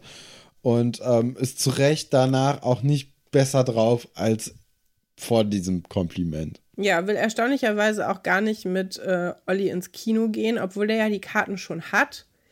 Das ist ähm, tragisch. Ja, ich finde auch ganz interessant, dass Buddy jetzt auch äh, endlich mal erklärt, okay, mit Sonja nach dem Urlaub hat sie sich auch einfach nicht gemeldet. Ja, also, stimmt. Das hat er vorher auch nicht zugeben können. Ne? Nee, dass, genau, Dass also- das gar keine richtige Beziehung war, sondern halt wirklich nur so ein Urlaubsflirt. Und er hat es ja anscheinend versucht, da den Kontakt zu halten, weil es für ihn irgendwie was Wichtiges war. Mhm. Finden wir ja jetzt raus. Und für Sonja anscheinend nicht. Und dann hat er sich ja so gefreut, dass sie gesagt hat, hey, ich komme vorbei, dass sein Gehirn da komplett ausgesetzt ist. Ja, und vor allem kann man dann auch so ein bisschen die Enttäuschung über Oliver auch deutlich mehr noch nachvollziehen, als man es hätte vorher wissen können. Wäre natürlich auch cool, hätten die da mal vorher auch drüber gesprochen. Und Weißt du, wer mir leid tut? Marc. wer? Weil den hat einfach auch gar keiner verabschiedet. Mit dem hat ja auch keiner geredet. Man hätte ihn doch mit ins Boot holen können. Wer, wer, wer, was, was war Marc? Wer, hatte der mal eine Rolle? Ja, also Marc und Katharina, die sind echt Oh, stiefmütterlich Katharina. behandelt worden. so wie die Ja, rausgeschrieben Katharina, wurden. an die erinnere ich mich noch. Ja, Katharina hat ja auch, also die Geschichte mit Sonja schließt ja auch, also eigentlich direkt an die Sache mit Katharina an. Ich kann mir auch vorstellen, dass Buddy jetzt quasi da auch nochmal dran erinnert wird und dass das jetzt alles Mhm. ihn so überkommt und ja, dass er so ein bisschen Liebeskummer hat einfach. Ähm, aber Oliver hat ja anscheinend auch Liebeskummer, denn ähm, er findet Tini ja auch immer noch gut irgendwie. Und merkt dann auf einmal, dass er sich nicht ganz toll verhalten hat. Ja, ne? und er merkt auch, dass man das nicht einfach kurz anhalten kann für vier Tage und das äh, hat Tine dann nicht mitbekommen. Also er versucht ja jetzt einfach wieder da weiterzumachen, wo er aufgehört hat mit Tine. Ey, und es klappt so, nicht. So ein großes Selbstbewusstsein, ne? Ja. Das muss man auch erstmal irgendwie bekommen, dass man sagt, ey, guck mal, wie ich mich jetzt hier verhalten habe. Das war das nicht mal so wirklich anzusprechen, sondern einfach, ja, wie sieht's aus? Wir wollten noch ins Kino gehen. Hat ja letztes Mal leider nicht so richtig gut geklappt, aber heute hätte ich Zeit. Hier sind Karten. Äh, Es ist schon, Oliver Schuster hat, ja, hat ein großes Selbstbewusstsein in der Szene auf jeden Ja, Fall. vor allem, also Tine ist ja nicht blöd, ne? Die weiß ja, dass die Karten eigentlich nicht für sie waren, weil das Genre auch nicht so richtig passt und irgendwie, ja, also an, an Tinens Stelle wäre ich auch sehr verletzt worden, vor allem, weil ja auch Kino im Grunde die Verabredung war, die sie schon hatten, als Ja. sie stehen gelassen wurde. Und ja, sie ist einfach zu clever, um nicht zu merken, dass es, äh, dass ja, es und hat so- ja auch nach diesem kleinen Talk mit Sonja jetzt auch zu einem anderen Bewusstsein mit äh, in dem Umgang mit Jungs. Ähm, ja, ja, das gekriegt. kommt ja jetzt gleich. Also wir lernen, wir sehen ja gleich, wie, wie Tina auf ihre eigene Art und Weise im Grunde Sonjas Tipps äh, hervorragend befolgt und Oliver so ein bisschen als Spielball benutzt. Und das ist eigentlich ganz schön, weil wir sehen können, dass, dass sie sich das quasi zu Herzen genommen hat, dass sie das aber nicht so macht, wie Sonja das machen würde, finde ich. Also man merkt schon, da ist schon wieder diese feine Art, die Tina hat, das so auf ihre Art und Weise zu machen und das, was sie möchte, auch zuzulassen. Also die gehen ja auch später noch ins Kino, können wir ja kurz äh, verraten schon mal. Und das dann aber trotzdem so zu machen, dass es zu ihr passt und zu ihrem Stil. Ja. Das finde ich auch ein ganz, ganz ja, großes Kino. Ja, sie lässt ja Oliver jetzt nicht unbedingt Männchen machen, so wie wir das von Sonja gehört haben. Ne? Es ist ja schon ein bisschen feiner, wie sie das macht. Ja. ja. Ich finde auch sehr interessant, dass Olli jetzt gar nicht so richtig versteht, warum Tine denn jetzt auf einmal ja. nicht mehr möchte. Und dass Budi es ihm dann erklären muss. Also, das ist auch ein Armutszeugnis für Oliver, dass er jetzt einfach überhaupt nichts reilt anscheinend. Und ähm, ja, da fällt, also wir, wir, müssen, wir müssen die Geschichte vielleicht ein bisschen näher noch an der Geschichte. Also Buddy und Oliver reden ja noch, dann kommt, ist Tina auf der anderen Straßenseite und Buddy sagt zu Oliver so, frag die doch mal, guck mal hier, die ist da noch, äh, ob die mit dir ins Kino geht. Dann geht Oliver dahin und Tina ist überhaupt nicht begeistert, sagt dann auch, hey, ja, Sonja hatte wohl was Besseres vor, ich bin hier nur die Ersatzbraut. Und dann sagt sie auch, frag doch mal Frau, wen sagt sie? Ich weiß gar nicht. Es fährt gerade eine Frau mit dem Fahrrad ja, genau, vorbei. Vielleicht hat die ja Bock. Und ähm, genau, und danach, das ist nämlich auch ein ganz interessantes Gespräch, reden Oliver und Buddy ja nochmal über Olivers verflossenen Liste, die ja auch nicht unerheblich ist für den Song. Und da ist es äh, erste Mal, dass jemand Iris mit in diese Liste aufnimmt, auf ja. diese Nummerierung, dass sie Nummer zwei war. Das heißt, wir kriegen hier quasi von Buddy bestätigt, dass Iris tatsächlich als Nummer zwei gezählt wird. Was ich ganz äh, gut finde, weil das habe ich mich schon immer gefragt, wie die auf diese Nummer vier Sache kommen. Macht für mich keinen Sinn, dass die Sache mit Iris, das hat ja gar keiner ernst genommen. Nicht mal Iris hat das ernst genommen und die hat wirklich, das, die war ja schon in alle möglichen Leute verknallt. Und nicht mal die hat das überzeugt. Also mich hat das auch nicht überzeugt. Nee, mich auch nicht. Vielleicht hat es ja einen von euch ZuhörerInnen äh, überzeugt. Wenn ja, bin ich sehr drauf gespannt, ja. davon zu hören, weil ich kann es mir eigentlich nicht vorstellen. Nee, ich auch überhaupt nicht. Nee. Ja, dann haben wir nochmal eigentlich genau die, also die gleiche Stelle, die, ja. die wir eben schon hatten. Vera kommt rein, während Buddy in seine Nostalgie irgendwie schwimmt und so ein bisschen sich das Video anguckt mit den kleinen Prinzen und sagt, ey, nicht kleine Prinzen. Aber als Enkel. Aber als Enkel, das war eine coole Zeit hier mit Pascal und die Band und wir waren kurz berühmt. Und äh, ja, fühlt sich da so ein bisschen dran zurückerinnert und kriegt jetzt, glaube ich, auch wieder Bock, Musik zu machen, kreativ zu sein, seinen Fokus vielleicht von von den Mädels erstmal weg auf irgendwie ein Hobby zu lenken. Und dazu kann man ihr nur gratulieren eigentlich. Genau, ja. Es kommt dann ja auch Alexandra rein und sie unterhalten sich so ein bisschen über die Zeit. Sie sagen ja auch, hier war eine Top-Truppe.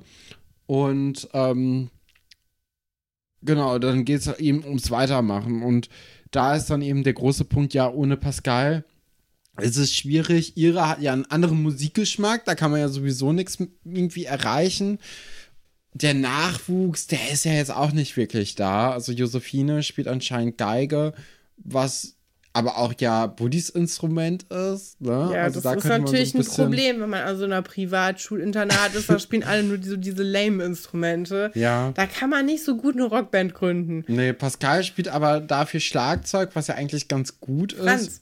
Franz, Franz spielt Schlagzeug. Wie habe ich denn gesagt? Pascal. Pascal. Nee. Ja, Franz Ja, die stehen hier übereinander, Pascal und Franz in meinen Notizen. Deswegen habe ich mich verlesen. Aber er spielt Schlagzeug. Finde ich auch interessant. Er hat ja, also Franz spielt einmal bei Alberts Urenkeln kurz mit. Ja.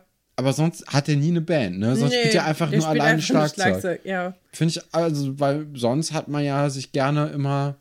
Ja, eigentlich ist es schon cool, wenn du auch einen Drummer in deiner Band hast. Ist jetzt auch also ist nicht das uncoolste Instrument für Auch nicht Band. das unwichtigste. Nee. Also das ist ja schon ein ich essentieller das, Bestandteil. Ich kann mir vorstellen, dass der nicht in Frage kommt, weil er die am Anfang so hart genervt hat, Buddy und Oliver, oh, das ist ein guter dass sie Punkt. einfach keinen Bock drauf haben, dass das wieder losgeht. Das war ein bisschen schade, aber in der äh, Welt der Geschichte ist das ja auch noch gar nicht so lange her. Und dass man dann sagt, der ist vielleicht so der letzte Strohhalm, an dem man sich klammern kann, aber definitiv nicht der erste. Das ist schlau. Katrin. Das kann ich, äh, kann ich schon nachvollziehen. Ja. Das ist richtig gut. Ja, aber Buddy sind auch die Zwerge zu klein und deswegen wird das nichts. Kennt man ja auch dann, wenn man vielleicht als Achtklässler nicht unbedingt sich mit den Siebtklässlern abgeben möchte, weil das einfach Kinder sind aus den Augen. Klar. Ähm, ja. Äh, wir sind dann im Fitnesskino. Meine Herren, wer hätte gedacht, dass das nochmal benutzt wird, um da wirklich mal was zu machen und nicht nur abzuhängen. Tine ist da nämlich am Trainieren. Olli kommt dazu, zieht da so ein bisschen sein Gerät daneben sie, dass die so nebeneinander sind und reden können. Äh, ganz, ganz großartige Szenen, finde ich, sind das hier alles. Er will sich dann nochmal fürs Kino entschuldigen und ähm, Tine spielt dann einfach cool. Also ja, so, sie ist richtig pisst. Oh, wo, wora, was meinst du eigentlich? Also, sie, sie, sie, ist ja nicht mal so pisst, pisst, sondern sie ist so, ich weiß jetzt echt nicht, was du meinst. Ja, wer, wer sind sie? Salty. Sie sagt ja auch, dass, also sie, sie spricht ja auch über Sonja als scharfe Braut und nimmt quasi Oliver so ein bisschen seine Gedanken vorweg, damit er dann sagt, ja, stimmt doch gar nicht oder ja, du hast ja recht irgendwie. Mm, und es ist ganz lustig, weil sie ihn damit ja schon so ein bisschen auch um Finger wickelt, weil er sich bei ihr entschuldigen muss und sie das damit auch ein bisschen provoziert. Und ähm, ja. Er jammert auch ganz schön viel in diesem Gespräch, dass alles in seinem Leben gerade schief läuft und so. Ich weiß jetzt auch nicht, ob das die richtige Person dafür nee. ist für dieses Gespräch. Nee. Und er versteht auch gar nicht, dass Tine immer wieder Sonja mit ins Gespräch reinzieht, weil für ihn ist ja die Sache jetzt anscheinend gegessen. Ja, Sie aber wollte ihn nicht. Ich kann das ganz gut verstehen, wenn die Person, mit der du, also Tine ist ja schon eine sehr gute Freundin von Oliver. Und wenn die Person, in, also mit der du das Problem hast, aber auch deine engste Bezugsperson ist dann ist das echt schwierig, weil du willst ja mit der Person über all deine Probleme reden, mhm. aber sie ist gerade Teil von dem Problem und das geht dann nicht mehr. Das geht nicht, da das muss man sich für einen anderen furchtbar. suchen. Das hat mich schon so oft zur Verzweiflung getrieben. Das waren so meine tiefsten Momente im Leben, glaube ich, wo ich so das Gefühl hatte, ich will doch jetzt eigentlich mit dir darüber reden, dass das nicht klappt, aber du bist halt Teil davon. Das ist furchtbar. Ja. Schrecklich. Oh je. Ja. Er versucht dann nochmal mit Dart. Genau. Ja. Und Tine kann leider nicht, weil sie mit Wolf und Ingo verabredet ist. Lämste Ausrede aller Zeiten. Aber finde ich auch genial, wie sie das macht. Also, die ist dann ja doch sehr euphorisch. Oh, heute? Heute willst du mit mir Dart spielen? Ja, kann ich nicht. das ist auch, äh, ich habe da auch gelacht, weil ich das einfach irgendwie ganz schön fand. Ja, und wenn sie mit Ingo und Wolf verabredet ist, dann ist das so. Ja, dann ruft die Pflicht. Ja. Schließlich. Äh, Finde ich aber auch nur fair, auch selbst wenn da jetzt kein Groll gegenüber Oliver wäre. Weil wenn Olli sagt, ja, nur wir beide, sind, ist schon lange nicht mehr passiert, fände ich ja. doof, wenn eine andere Verabredung dafür weichen müsste. Andererseits sehen wir ja nachher in der Eisdiele, kriegen wir ja mit von Giovanni, dass Wolf und Ingo ihm ja helfen bei den Kisten. Oh. Das heißt, kann gut sein, dass Tine gelogen hat und dass das überhaupt nicht stimmt mit der Verabredung. Das ist, äh, das ist auch sehr schlau. Da bin ich auch nicht drauf gekommen. Kathrin, du bist richtig on fire heute. Ja, weil, also ich glaube da Giovanni mehr als Tine, weil Tine hat einen guten Grund da zu lügen. Ja. Ich weiß jetzt nicht, was der Grund ist, wie so Wolf und Ingo ausgerechnet Kisten schleppen bei Giovanni, aber vielleicht ist das ja ein Freundschaftsdienst, einfach weil die auch mal nett sind und vielleicht auch mal die ein oder andere Cola um 7 Uhr morgens dann da äh, trinken dürfen. Und ja, auf jeden Fall helfen sie ihm. Da kommt es zu dieser ganz unangenehmen Szene, wo Iris und ähm, Nadine darüber sprechen, äh, wer nochmal Casanova war. Also wir, wir haben sehr viele so vage Gespräche. Also sie fragen Giovanni, Giovanni, erzähl uns doch nochmal was über Casanova. Aber die blicken da immer ganz schön zu Oliver genau, rüber, ne? Gucken Und Oliver reden dann an. auch mit Oliver über Giovanni. Finde ich irgendwie scheiße. Also man muss das eigentlich ganz ehrlich so schon bezeichnen. Es ist irgendwie super albern, dass Oliver jetzt in so eine Richtung gedrückt werden soll, dass er ständig irgendeine neue Freundin hat, weil das hat er ja gar nicht. Nee. Also Casanova und Oliver Schuster, da liegen Welten zwischen. Oliver hat eine feste Freundin bisher gehabt, nämlich Nadine, die aus irgendeinem Grund jetzt entschieden hat, dass sie sauer auf ihn ist, obwohl sie sich von ihm getrennt hat. Ja, das versteht und das man schon nicht so richtig. Ne? ewig lang her ist auch. Dann Iris, kann ich verstehen, dass sie sauer auf äh, Oliver ist, weil er ja schon irgendwie merkwürdig damit umgegangen ist, sich mit ihr verabreden zu wollen, wo wir ja auch gar nicht sicher waren, wie ernst er das meint. Jetzt kommt irgendwie raus, er meinte das schon ernst, weil sonst wird ja Buddy Iris gar nicht mit dazu zählen zu den Flammen von Oliver Schuster, zu den Schwärmereien. Ich weiß gar nicht, wie bezeichnet man das? Da war ja gar nichts, ne? Nee. Also zu den Gedanken von Oliver Schuster. So, dann Sonja, okay, doof gelaufen, peinliche Aktion. Ja, das ist jetzt nicht so viel. Und jetzt Tine, an der er ja offensichtlich auch ein ehrliches Interesse zu haben scheint, wo ich auch glaube, dass Nadine nicht sauer gewesen wäre, wenn Oliver jetzt einfach nur mit Tine zusammengekommen wäre. Also ich verstehe nicht. Ich glaube, sie mögen einfach Sonja nicht, fanden das total peinlich von weitem und deswegen ist da vielleicht die Stimmung so aufgeheizt. Ich finde aber, es ist nicht gerechtfertigt, ehrlich gesagt. Nee, vor allem versteht man diesen, diesen Turn nicht von Nadine Nee. und Iris, weil Nadine und Iris sind ja sonst eigentlich wirklich gute Seelen, die man eigentlich, die, die wirklich bisher noch nie irgendwie böse auf jemanden waren. Vielleicht jetzt diese Philipp-Geschichte in der letzten Zeit, aber Ja, auch die stimmt. hat Da sich ja war eigentlich, Nadine auch unnötig aggressiv. na, das finde ich, nö, Oh, fand ich jetzt nicht, dass Aber für ihren Charakter, der eigentlich ja immer so sehr, ich weiß es nicht. Oder sie hat einfach entdeckt, dass ihr Wut gut steht. So. Ja, weiß ich nicht. Aber also bei der Philipp-Geschichte fand ich das nachvollziehbarer, woher das kommt. Bei der Olli-Geschichte kam das für mich komplett aus dem Nichts. Also das habe ich nicht verstanden, warum da jetzt auf einmal ein Groll gegen ihn herrscht. Ja. Ähm, sie bestellen dann auch für Oliver einen Eisbecher Amore, aber mit drei Löffeln bitte. Hahaha. weil das ja diese Dreiecksbeziehung gerade so ein bisschen dann anscheinend Ja. Thema ist. Und ähm, ich verstehe jetzt auch gar nicht, warum Iris dann mit so einem Riesenlöffel dann zurückkommt. Ich verstehe auch nicht, wieso Giovanni ihn dem bringt, wo es doch offensichtlich Es ist ein Gag, und vor allem muss Olli den jetzt bezahlen? Oder hat Iris den bezahlt? Vielleicht können ja auch Wolf und Ingo den mit ihren Flaschen bezahlen. Ich weiß es nicht. Es war auf jeden Fall ein bisschen. Das, das war eine Szene, die ich komplett überhaupt nicht verstanden habe. Ähm, jetzt, wo du sagst, ja, vielleicht liegt es daran, dass, ähm, dass Olli jetzt merkt, dass, ne, äh, dass Tine gelogen hat und gar nicht mit Ingo und Wolf irgendwie was macht, dann macht die Szene, äh, Szene auf einmal dann doch Sinn. Aber davor habe ich sie nicht verstanden. Ja, also es ist irgendwie. Es ist, aber man kann ja auf jeden Fall bei Oliver sehen, dass es ihm schlecht geht mit der ganzen Geschichte. Ja. Dafür ist die Szene ja schon gut. Mm, ja, dann haben wir einen Cut und Tine trifft wieder auf Oliver Im Fitnesskino? Im was ist denn hier los? äh, und äh, fragt ihn, was er da hört. Das ist ja auch eine gute Flirtfrage, die ähm, früher besser geklappt hat, finde ich, mit diesen Kopfhörern, die ähm, man sich dann, also jeder in ein Ohr stecken konnte und dann konnte man dann zusammen irgendwo sitzen und gemeinsam die Musik hören. Finde ich, sieht jetzt mit diesen äh, drahtlosen Kopfhörern nicht mehr so ganz smooth aus, vor allem weil das Lied dann stoppt, wenn du den teilst. Ja, vor Äh. allem auch, weil man ja irgendwie gefühlt mit diesen Kabelkopfhörern Man ist enger verbunden, zusammen ja. ist und verbunden ist. Und so drahtlos, dann ist das einfach, ja, okay. Ja. Also, Also Oliver hört die Beastie Boys. Finde ich für Oliver eine sehr passable, äh, passable Musik, vor allem, weil wir ja wissen, dass in der Fahrradwerkstatt nur so Oldies laufen. Da hat er sich ganz gut von äh, Martin emanzipiert.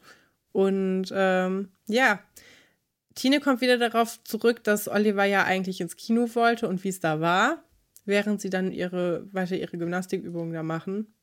finde ich übrigens, das finde ich die krasseste Flirt-Szene, die Tine hier macht, weil, also sie, sie macht hier Gymnastik und fragt Olli, machst du mit? Und er macht dann mit, sie zieht sich ihr Oberteil aus und dann im Sportsachen eben dann Gymnastik zu machen. Und er macht halt auch, wie er halt gerade Rad gefahren ist, äh, Gymnastik. Und sie sagt dann, ah, willst du noch einen Rucksack aufziehen oder noch ein paar Gewichte oder so? Und guckt dann so auf sein Oberteil.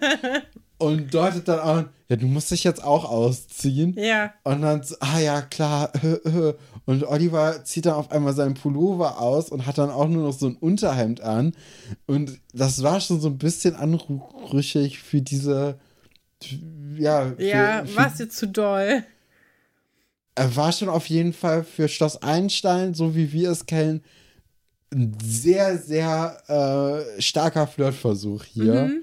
Und ein sehr offensiver Flirtversuch. Ja. Äh, das war ja schon fast expliziter als die fast Sex-Szene von Nadine und Oliver. So genial. Was die zusammengekommen sind. Also, das ist schon, ich finde, da muss man auf jeden Fall drüber reden. Ja, bitte. Ja, nee. Ach, du wolltest das auch sagen. Find, ich habe mich gerade noch mal daran erinnert, wie lustig ich die äh, Szene fand, in der Oliver die Kondome kaufen wollte in der Eisdiele. Die äh, 5 D-Mark für eine Halleluja-Folge von uns. Also super. Ich bin immer noch sehr stolz auf den Titel. Das ist einer unserer besten Titel, finde ich. Finde ich auch, ja. Die bleibt auf jeden Fall im Kopf. Es ist ein bisschen schade, dass Schloss Einstein selber gar keine Titel hat für die Geschichten, weil das ja einfach nur nummeriert ist. Ich hätte nämlich gerne gewusst, wie das Team die Folge genannt hätte. Aber vielleicht hätten sie einfach nach der Klamauk-Geschichte benannt. Wahrscheinlich. Ich glaube, 5 D-Mark für ein Halleluja wäre auch ein bisschen zu, zu derb gewesen. Zu derb gewesen. Ja.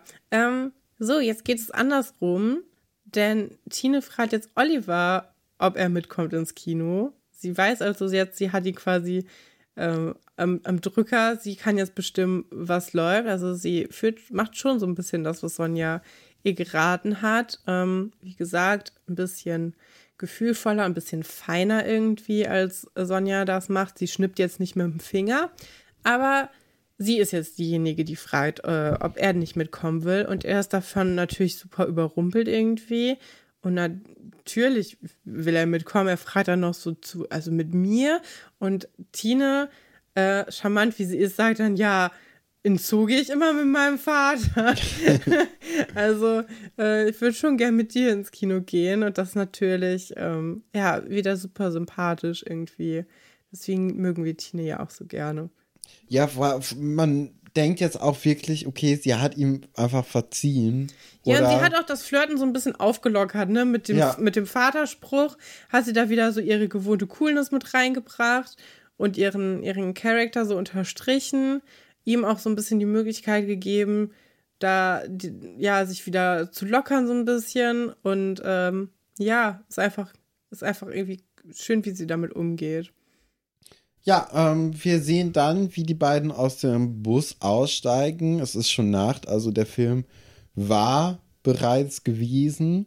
Und ähm, Tine ist auch noch voller Begeisterung, summt auch den Titeltrack anscheinend irgendwie mit, sagt dann auch, ja, hier, oh, mit Musik sagt sich so vieles einfach viel leichter. Da werden wir noch äh, drauf in der nächsten Folge kommen. Das fand ich unnötig kitschig. Ich glaube, das ist einfach die Brücke von ja, dieser Geschichte ja, und von nächster Geschichte. Man muss es dann mitnehmen. Ich finde, Tine darf man das auch, das kann man das auch weniger übernehmen okay. als jedem anderen Charakter. Okay. Weil sie halt sonst überhaupt nicht so kitschig ist. Ja.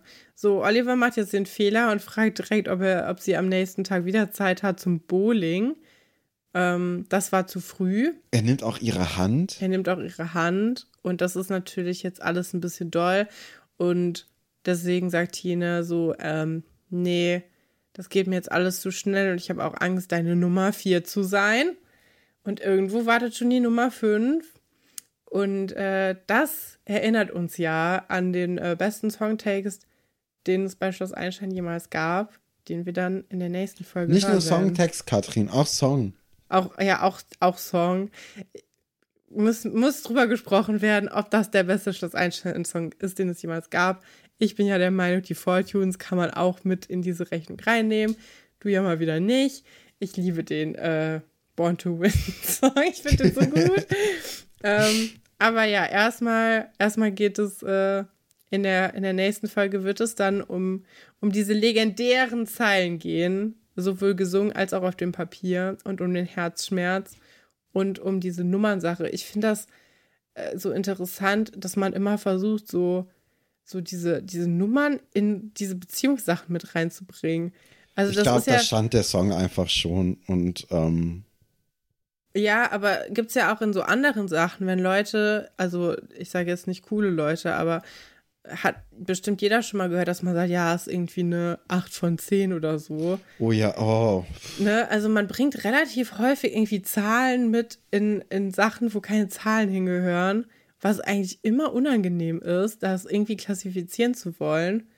Finde ich äh, sehr interessant, dass Du man das so recht. oft macht. Ja. Ja. Naja, äh, eine Zahl reinbringen, wie fandest du die Folge so? Mm, ja, ist, glaube ich, eine stabile 5, vielleicht sogar eine 6. Ja, ja, ich hätte jetzt vielleicht sogar, ja, nee, eine 6 finde ich eigentlich ganz gut. Ist jetzt nicht so die Knallergeschichte. Wir, wer, wir werden, wie gesagt, viele Rampen gebaut für die nächste Folge. Ja, ist einfach jetzt nur Eröffnung, ne? Genau, und der Grundstein wurde ja auch schon in der Folge davor gelegt für eigentlich fast alle Geschichten. Deswegen ist das hier mal wieder so eine Geschichte. Wenn man das heutzutage erzählen würde, dann wäre das alles ein bisschen ähm, schneller erzählt, aber wir mögen das ja auch ganz gerne, dass man das mal zwischendurch mit drin hat. Und äh, ja, Dafür, nächste Folge wird eine 10 von 10. definitiv. Sowohl- Können wir auch schon sagen, wir haben die Folge ja schon aufgezeichnet. Ähm, Wir haben jetzt keine Bewertung in der nächsten Folge gemacht von der Folge, aber es ist eine 10 von 10. Das Ja, kann man ja schon mal definitiv. sagen. Also sowohl die Schloss Einstein-Folge als auch die Albers-Urenkel-Folge. absolut. Ähm, da und kann das man von jemandem, der die Folge sich nochmal alleine in seinem Zimmer anhören musste, weil er ich sie geschnitten wirklich- hat. Genau, und ich fand sie auch beim zweiten Mal hören. Das könnt ihr ja sowieso mal machen, ne? Einfach mal alles nochmal hören. Das, da sind ja viele, Das ist ein spannende, spannendes Konzept.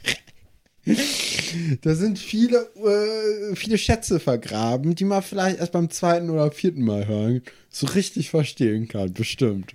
So, und ich würde sagen, als Belohnung dafür, dass sich die HörerInnen jetzt bis, bis hierhin durch, durchgequält haben, durch das Labyrinth dieser Folge, die ja leider ein bisschen chaotischer war, als, als ihr das gewohnt seid, m, können wir ja schon vielleicht ein bisschen anteasen, ähm, dass wir uns für die nächste Folge was Besonderes überlegt haben und wir uns das nicht haben nehmen lassen, da äh, mit jemandem drüber zu sprechen, der sich ganz besonders gut mit Musik auskennt. Und da kennen wir natürlich niemand Besseren als die gute Freundin des Hauses, Melanie Gorlin. Die kennen wir ja schon aus der Sonderfolge mit ihr. Und wir haben äh, gemeinsam Folge 112 besprochen und dann da so ein bisschen auch drüber geredet, welche Einflüsse da vielleicht mit drin sein könnten. Und äh, ja, die ist ja auch großer Fan des Tracks. Ich weiß nicht, Stefan, ob du oder, also ich meine, Melanie hat auf jeden Fall die Ja, CD die gehabt. Maxi-CD, ne? ne? Oh, das Ja. ist schon, da ist sie mir meilenweit voraus, das stimmt natürlich. Ja, sie war auf jeden Fall unsere erste Wahl für, Ja. äh, für, für um diesen äh, Track äh, würdig besprechen zu können. Auf jeden Fall. Und da freuen wir uns ganz besonders drüber, dass wir das nächste Woche machen können. Und ähm, genau, und dann hören Sehen wir wir uns. uns nächste Woche wieder, weil die Welt sich dreht. Absolut. Hossa!